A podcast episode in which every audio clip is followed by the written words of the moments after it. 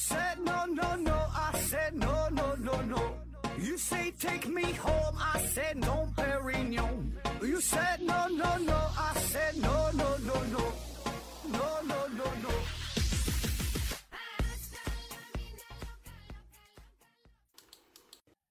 拼命探索不求果，欢迎您收听思考盒子。本节目由喜马拉雅平台独家播出。呃，这一期呢，咱们聊一聊无限猴子的问题哈，也叫无限猴子定理啊，无限猴子和打印机啊。这个问题呢是来自于 K 二幺五二的提问，他说：“何子老师你好，我想请教一个问题。二零零四年呐，以计算机模拟的猴子打字实验中，持续了四十二万亿亿年啊，猴子中才有一个打出了一句跟莎士比亚全集当中的一句话类似的短句儿，而且呢字数严格来说呢也不一样啊。那么是否可以证伪爱丁顿说的“只要有无限的时间、无限的机会，猴子在打字机上胡乱也能敲出莎士比亚全集”的这个论断啊？如果是你认为无限可能不断积累，也不能得出确定集合的原因在哪儿？南无克苏鲁里中科天尊回复说不能证伪啊，嗯，这是关于无限猴子的问题啊。其实如果针对于你这个问题的回答很简单哈，四十二万亿亿亿年在无限面前，这时间太短了啊！就所有能想出的数，不管是多少亿后边再加多少个零，在无限面前都不值得一提，所以你根本没法证伪这句话啊，就是。无限这个事儿吧，一一提到无限，这是超出我们人类认知的，你根本想象不到。你想到啊，多少多少亿，多少多少亿的，没有任何意义啊，在无限面前没有任何意义，根本没法比。所以你这这证证证伪不了，你咋证伪呀啊？那咱展开说一说啊。那你说这个事儿呢，首先是在一九二九年，英国的物理学家叫做亚瑟·斯坦利·爱丁顿哈，他提出来了说这无限猴子的问题啊。那其实在此在此之前呢，一九零九年的时候。呃，布莱尔在他的一本书当中就专门讲这个概率啊，这本书就也提到了类似的想法啊。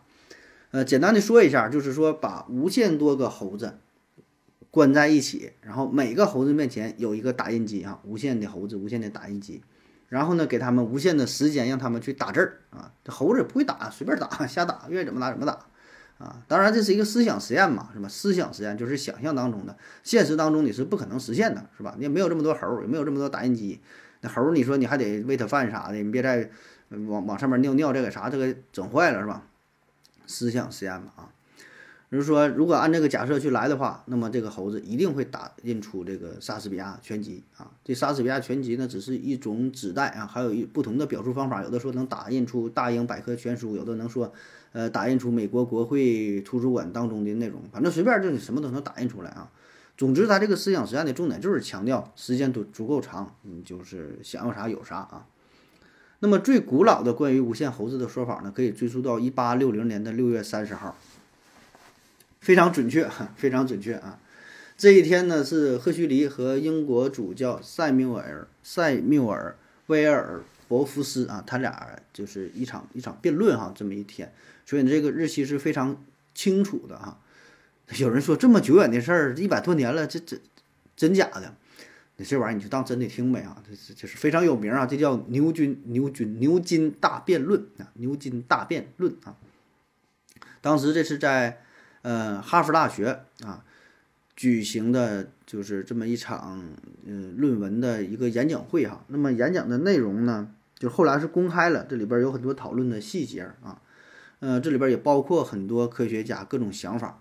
啊，这个大辩论的主题呀，它是与跟跟这个数学跟这个无限猜想跟这没有什么直接关系。它的主题是关于什么呢？就达尔文他不提出了进化论嘛，就是进化论和神创论啊，这俩这俩是这这个撕逼啊。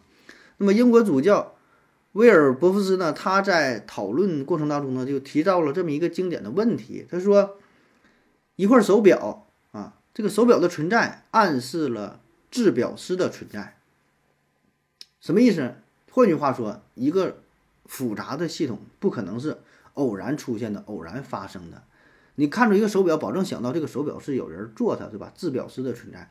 你在沙漠当中旅行呢，这个突然走走路，哎，感觉脚下踢了什么东西，捡起来捡出来一看是一个手表，你一定会认为这个手表是之前某个游客落在这了。这个手表一定有它的主人，这个手表一定是被做出来的，对吧？不可能是风沙吹击什么石头，吹击什么沙子，偶然能形成一块手表吗？这么精细的东西吗？不可能吧？啊，他是这个意思啊。所以说，那么，呃，咱们这个星球啊，咱们这个宇宙多精美呀，多精妙啊！月亮绕着地球转，地球绕着太阳转，就怎么怎么转，每个这个位置哈，这不比这个手表上的这些指针运行的还要精细吗？那么如此精细的东西，难道背后就没有一个造物主吗？哎，他就拿这个事儿就是反驳这达尔文的进化论啊。那么当时赫胥黎怎么说？赫胥黎跟那个达尔文是一伙的啊，他就是也是非常支持这个这个进化论啊。那么这赫胥黎他就举了这么一个例子，他说。你看哈，咱们现在找六个猿猴，找六个六台打字机啊，然后咱假设有无限的时间、无尽的墨水、无尽的纸张，就让他去打字儿。那么打着打着，因为时间足够长嘛，哎，那他偶然就可能写出一篇莎士比亚的十四行诗，或者是甚至写出一整本书啊。这个是最原始的关于无限猴子和无限打字机的表述啊。后来就是经过。呃，不停的这个改版啊，然后就说嘛，在一九零九年是这个布莱尔，他是写一本关于概率的书，就是提到了这个问题啊。当时他提这个问题呢，是针对于叫零一律啊提出来，就想到了之前赫胥黎的这个例这个例子哈。零一律呢也叫科尔莫格洛夫零一律啊，听这个名儿就是呃俄国的数学家啊，叫安德雷科尔莫格洛夫啊，他发现他说。呃，有些事件这个概率啊，不是几乎是一的，就是几乎是零的啊。就这个事儿，要么就发生，要么就不发生。发生的概率要么特别大，要么特别小，就是这意思啊。简单的说，这就叫零一律啊。那么这样的事件呢，也叫做伪事件。就比如说让你抛硬币，你抛了无限多次硬币，那么就可能连续十次或者连续一百次都出现正面，有没有这种可能性？保证有啊，因为你。抛的无限多，那什么事儿都可能发生，对吧？必然会发生啊。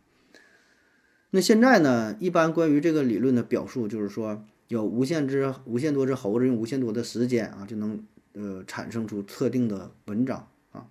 其实这个表述，这个嗯，也不用说两个无限，对吧？两个无限没有意义，你无一个无限，两无限乘无限，它不还是无限吗？你这个完全可以表达成说，一只猴子在。无限的时间当中，能够打印出所有需要的文章，或者你说就是无限只猴子、无限只打字机啊、无限个打印机，在这一瞬间也能产生出所有需要的文章啊，都行啊，不用两个无限，不用无限的猴子、无限的，其实有一个无限就够哈。呃，那么至于你说的这个实验呢，也确实有人去做哈。后来，后来就有人根据这个事儿就真正去研究了，说的看看到底能打印出啥样呢？就是在二零零三年，呃，普利茅斯大学数学、艺术与技术学院的师生是找到了学校的艺术委员会啊，跟他呢是提出了一个申请啊，说我们要做一个实验啊，申请两千欧元的研究基金啊。当时这也不是小数目啊，大约能相当于三千六百美元哈，那差不多是两万块钱了啊，说做实验，嗯，申请下来了，然后。这个委员会发现被骗了啊！整了两万块钱，他们干啥？就是整了个电脑，整了个打印机啊！他们是到了一个叫苏拉维西岛的佩恩顿动物园啊，在这地方呢，就是找到了那个猴园里边，就跟猴似的，都是猴哈，苏拉维西黑冠猴这种猴。在这个猴在这个围栏当中放了一个电脑，放了一个键盘啊，剩下呢就交给时间了，让这帮猴去打，十来只猴子吧。打那么经过一个多月啊，然后发现哈，这几只猴子呢是洋洋洒洒的写出了五页的煌煌巨著啊，内容写的是啥呢？基本全都是 S 啊，满篇全都是 S，就这一个字母啊，偶尔有星梦有几个其他字母，绝大多数都是 S 啊，也不知道为啥这猴就喜欢 S 啊，我觉得应该打出那个勾才对呀，勾它勾长得像香蕉似的，应该打勾啊，他反正他打的全都是 S，剩下就是往那键盘上尿了几泡尿啊，然后就没有然后了啊。那有人说了哈，这事儿你一听就比较扯，是吧？这个你这实验做的也太不严谨了，因为不限猴子，不限打印机，这玩意儿整的叫啥？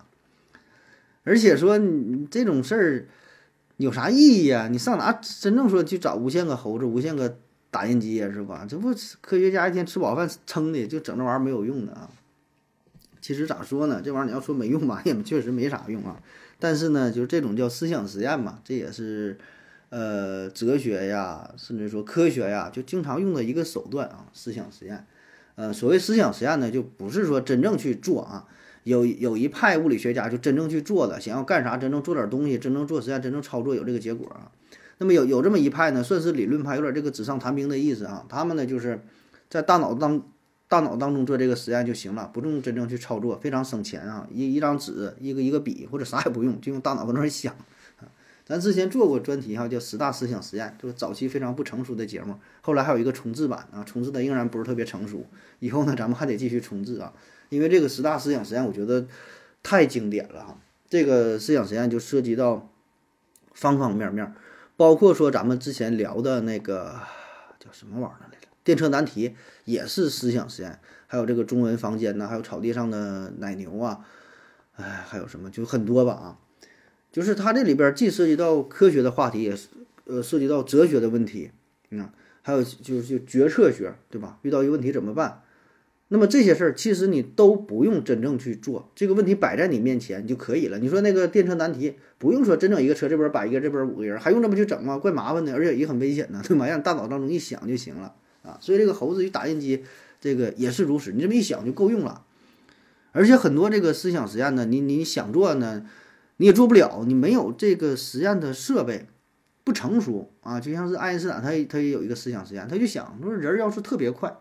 他骑一个扫帚上，像那个女巫一样骑个扫把飞行，那飞到跟光速一边快，那会是什么情况呢？你这个实际上没法做啊，但是你可以去想啊，这就可以就是触发他的灵感嘛，这叫呃思想实验啊。那么猴子与打字机这也是一个非常经典的，也是十大思想实验之一啊。它强调的就是关于无限呐，关于概率呀，那这个问题啊。然后你不也提到了说，后来真正用那个。真正用那个计算机去模拟嘛啊，因为咱们现在计算机非常强大了哈，呃，可以复原这个实验啊，完全不用找这么多猴，也不这么费那么大劲，很简单，写一个程序，写个代码就行了，就是随机生成呗，对吧？随机生成各种字符，然后进行组合，然后再把。呃，这个生成出生成出来的这个内容与莎士比亚的全文进行匹配，看看哪句话能够对得上，是吧？对得上，哎，说明哎可能还挺成功。先哪个单词对上，哪一句话对上了，一点点找啊。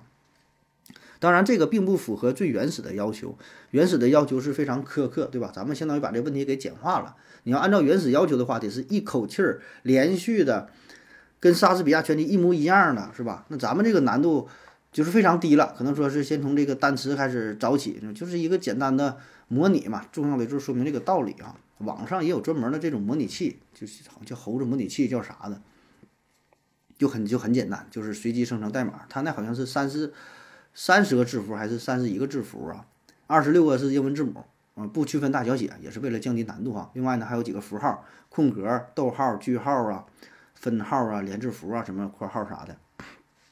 就是这些符号啊，然后随机生成，啊，咱直接说说这个实验结果哈。有人做实验是，呃，就用那个模拟器是工作了一点一三亿秒之后，啊，打出了一句话，那是 “we lover”，就是我们情人哈，“we lover” 啊。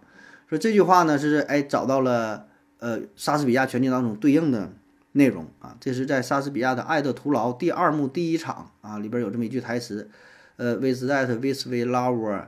呃，entitled 呃，是 b 什么玩意儿？就是他染上的是我们情人所说的相思病啊。就这句话里边有这个 we lover 就对应上了。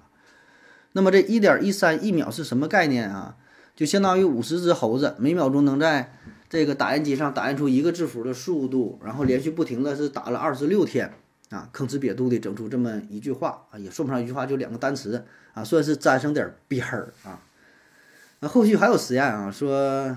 也是模拟嘛，模拟猴子打嘛，说是，呃，成功的敲出了莎士比亚剧本《维罗纳二绅士》中的前十九个字母，瓦伦丁别在 Valentine Cases Two 啊。那么为了这十九个字母啊，花了多长时间呢？四二一六二五乘以十的二十三次方年啊，啊，这这这数有点不太会算了，天文数字。另外有个研究呢，是敲出了莎士比亚的另一另一本儿这个另一个剧本啊，《亨利四世》当中的一句话，说：“谎言，好好听听吧。”啊，用这个猴子模拟器是用了二七二三七二七三七八五乘以十的三十六次幂啊年，这么长时间啊。还有一个研究是从二零一一年八月二十一号就开始尝试它，这一次呢，这个虚拟猴子实际上呢是，呃，亚马逊 S 七二的云端啊，就是它有上百万个就电脑程序啊，一直工作啊。那么这个程序呢，会随机产生一串又一串的九个字符的这么一个序列。那么一个月后呢，研究人员基本上算是得到了莎士比亚的，呃，剧本叫《情人的投诉》啊，这里边的这个一些词汇啊。但是很明显啊，你看咱们所有说的这些内容都是非常简单的操作的方式啊，跟原始的要求呢并不一样。你只是拼接出了一些单词，并不是生成了全本的作品啊。全本的作品那个难度那就是太高了，差的不是一个数量级的啊。咱也可以想象一下，就相当于让你闭眼睛，现在一个电脑啊，键盘摆在前面，闭眼睛就就随便打吧。你说你能打出？像样的没有语病的一句话就行，且不说还是打出这沙风的作品是吧？比如有一个网站嘛，这个他呢是曾经试图啊，就是计算啊，一只猴子随机敲打出哈姆雷特的概率有多大哈？他给出的规则呢是：首先呢忽略段落格式以及大小写啊，但是每一个字符，包括这个字母和标点符号这个顺序都应该对应原始的版本啊。另外呢，它还限定这个。打出的这个字儿哈，只能是包括三十六个呃按钮，就是二十六个字母加上一些符号啊。最后呢，再假设把这些特殊的打字机哈是分发给一百个猴子，让他们去打，然后计算这个这个时这个时间。反正最后算算算也是算出来，啊，这个数是多少呢？反正按这个，哎呀，这数不会读了啊！你就想吧，这事儿它基本就是不太可能，不太可能实现了啊。你看。但问题是呢，它这个几率它不是零啊，它不是零，就是存在这种可能性，虽然是很小很小很小，但它不是零，只要不是零就好办，对吧？因为它不是零，那么乘上持续的时间就足够长的话，你乘上无限的话，那么必然就会发生啊。咱们可以简举几个非常现实的例子，比如说你你这个登录账号忘了这个密码，然后这个密码呢是个六位数，六位数字组成。那只要你不停的尝试，保证就能成功，对吧？就试去呗，从零零零零到零零零一零零零到九九九，你就试去呗，保证能成功啊！当然前提是给你这么多尝试的机会。正常的话，你几次试错了，就就就账户就锁定了，不让你用了，是吧？再比如说，咱们抓一副扑克牌，你随机从里边拿出十张扑克牌，恰好是红桃一到红桃十，这个概率保证是非常低，是吧？但不管怎么低，有这种可能性，只要你不停的尝试，你总会成功的。啊，当然这个时间是多长那就不知道了，老长老长，你算呗，也也也能算出来，是吧？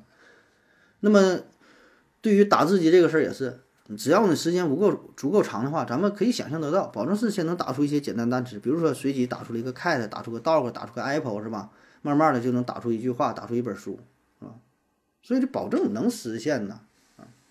当然你说这个时间，你刚才说什么四十二万万亿啥的，那不不是无限的时间吗？只要是无限，那就。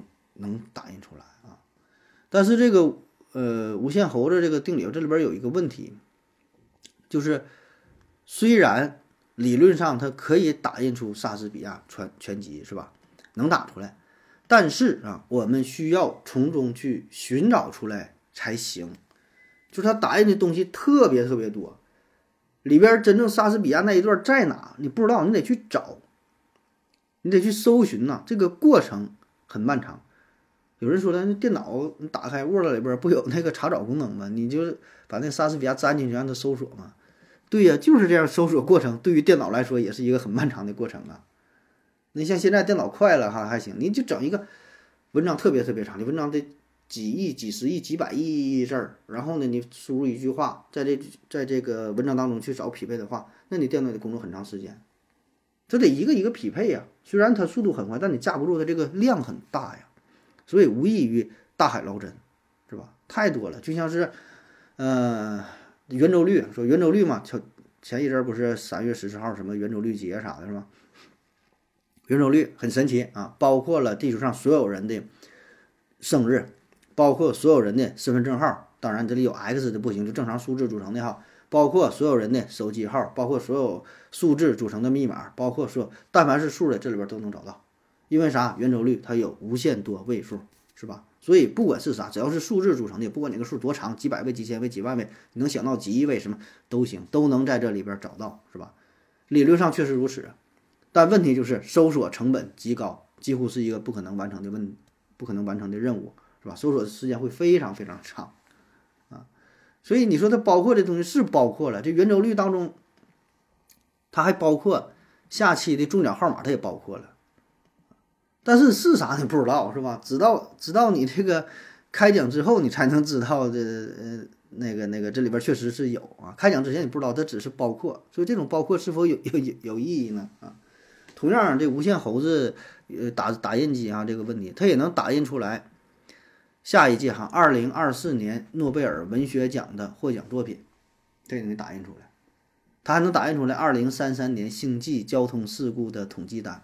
啊，这话不是我说的啊，这是参考一个科普名著，啊，叫什么《冲击到无穷大》，从那里边引用的这句话哈，致敬经典，就是它什么都能打印出来。所以，一个出版商如果搞到这么一个打印机的话，你想要啥有啥，对吧？下一部火的作品，下一部就是能大卖的作品，你堪比三三体的作品，保证也有，这里边也有，嗯。但是呢，是什么你不知道。且不说现在造不出这样的打印机，就是造造出这样打印机。你去找这个东西，你也不知道它是什么啊，所以呢，这个事儿就是从概率的角度来说没有问题，是完全成立的。但是呢，从实用的角度，从或者说叫从信息论的角度来说，它的价值不大，意义很小，甚至说没有没有价值。你不知道它是什么东西啊？就是我说了这么多话哈，有有有正确的，也有错误的哈。但问题是不知道哪个是正确的，哪个是错误的，这个让人很迷茫。如果我说的这些话，我告诉你都是正确的，或者说都是错误的，那它很有价值。哪怕我说每一句话都是错误的，那也行。每句话都骗你，你就反着来呗。怕就怕我说一百句话，五十个真的，五十是五十个句假的，哪个真哪假不知道。信息你就找吧，信息就非常低了啊。然后再回到你这个问题，就是因为我们用电脑模拟这无限猴子嘛，是吧？但持续了很长时间，没能没能打印出莎士比亚全集。这个就是呃，什么可以证伪爱丁顿呢？只要无限的时间，无限问题，猴子打印机能敲出莎比莎士比亚全集这个论断啊，就是啊，这个思想实验了，嗯，这个思想就是结合了现实层面的思考啊，就我们人类啊非常有限，人类的寿命很有限，人类的文明呃出现的时间也很短，然后地球的寿命也很有限。包括说我们认知的宇宙也很有限，宇宙的年龄也很有限，我们生活在就是一个非常有限的范围。虽然这个数据很大，但是很有限啊。所以呢，你把这个无限猴子问题放在一个有限的时空当中去思考的话，那么自然就是不成立的啊。我看过挺多的计算哈，就是如果说模拟这个实验哈，得用多长时间才能打印出莎士比亚全集啊？呃，因为要求严格的程度不一样，所以计算的结果呢也不一样。反正总体的思路就是，咱们现在宇宙的年龄也就是一百三十多亿年，是吧？这个远远不够的，差着差好几个量级呢啊。嗯，还有就是其他有很多类似的这种思想实验哈，都是都是远远远超出了这个咱们这个宇宙啊。呃，有一个汉诺塔嘛，印度的那种非常古老的益智游戏啊，像咱们。那说什么诺亚舟啊，什么说电子词典上面有这种游戏啊，经常玩，就是三个柱，柱上面呢有这个大大小小的盘子，完挪来挪去的啊。它这个汉诺塔呢，这是传说哈，大梵天哈在创造世界的时候，三根柱子，一根柱子上边是，呃，放了六十四个黄金的圆盘，那就其中一个柱子放六十四个，那两个是空的，然后呢要求你把这个圆盘挪到另外一个柱子上。然后他要求呢，一次只能挪一个，而且呢，只能是按照这个大小的顺序，小的只能放在大的上边儿，咱就这么去挪吧。啊，这个要求好，听着很简单，是吧？完事儿理论上你能成立啊。如果如果给你三四个盘子，你挪一挪就能倒腾明白，就能挪到另外一个柱子上。但是这是六十四个圆盘，啊，挪起来呢就是很费劲儿啊。但是理论上呢一定是能够成功啊。假设说你就是没有挪错的情况，每秒钟挪一个圆盘。啊，你就这么挪吧，得挪多长时间？呃，这这这这么一计算啊，是五千八百四十五点四二亿年啊。那么这个数字远远超出了咱们宇宙的这个年龄，远远超出了咱们对于时间的认知，你根本感受不到哈。但这个它还仍然还是一个有限的数字，才五千多亿年，你放在无穷面前还是没法比较啊，没法比较。所以我说你这个根本就是不。嗯，反驳不了什么，就是他这个理论，你反驳啥呀，对吧？人家是无限，你也没无限呢，你有能拿无限去做实验呢，哼，你不没做到无限，所以反驳不了。好了，以上就是今天的全部内容，感谢各位的收听，谢谢大家，再见。感谢您的聆听。如果您也想提问的话，请在喜马拉雅平台搜索“西西弗斯 FM”，在最新一期的节目下方留言即可。欢迎您的参与，我在这里等你哦。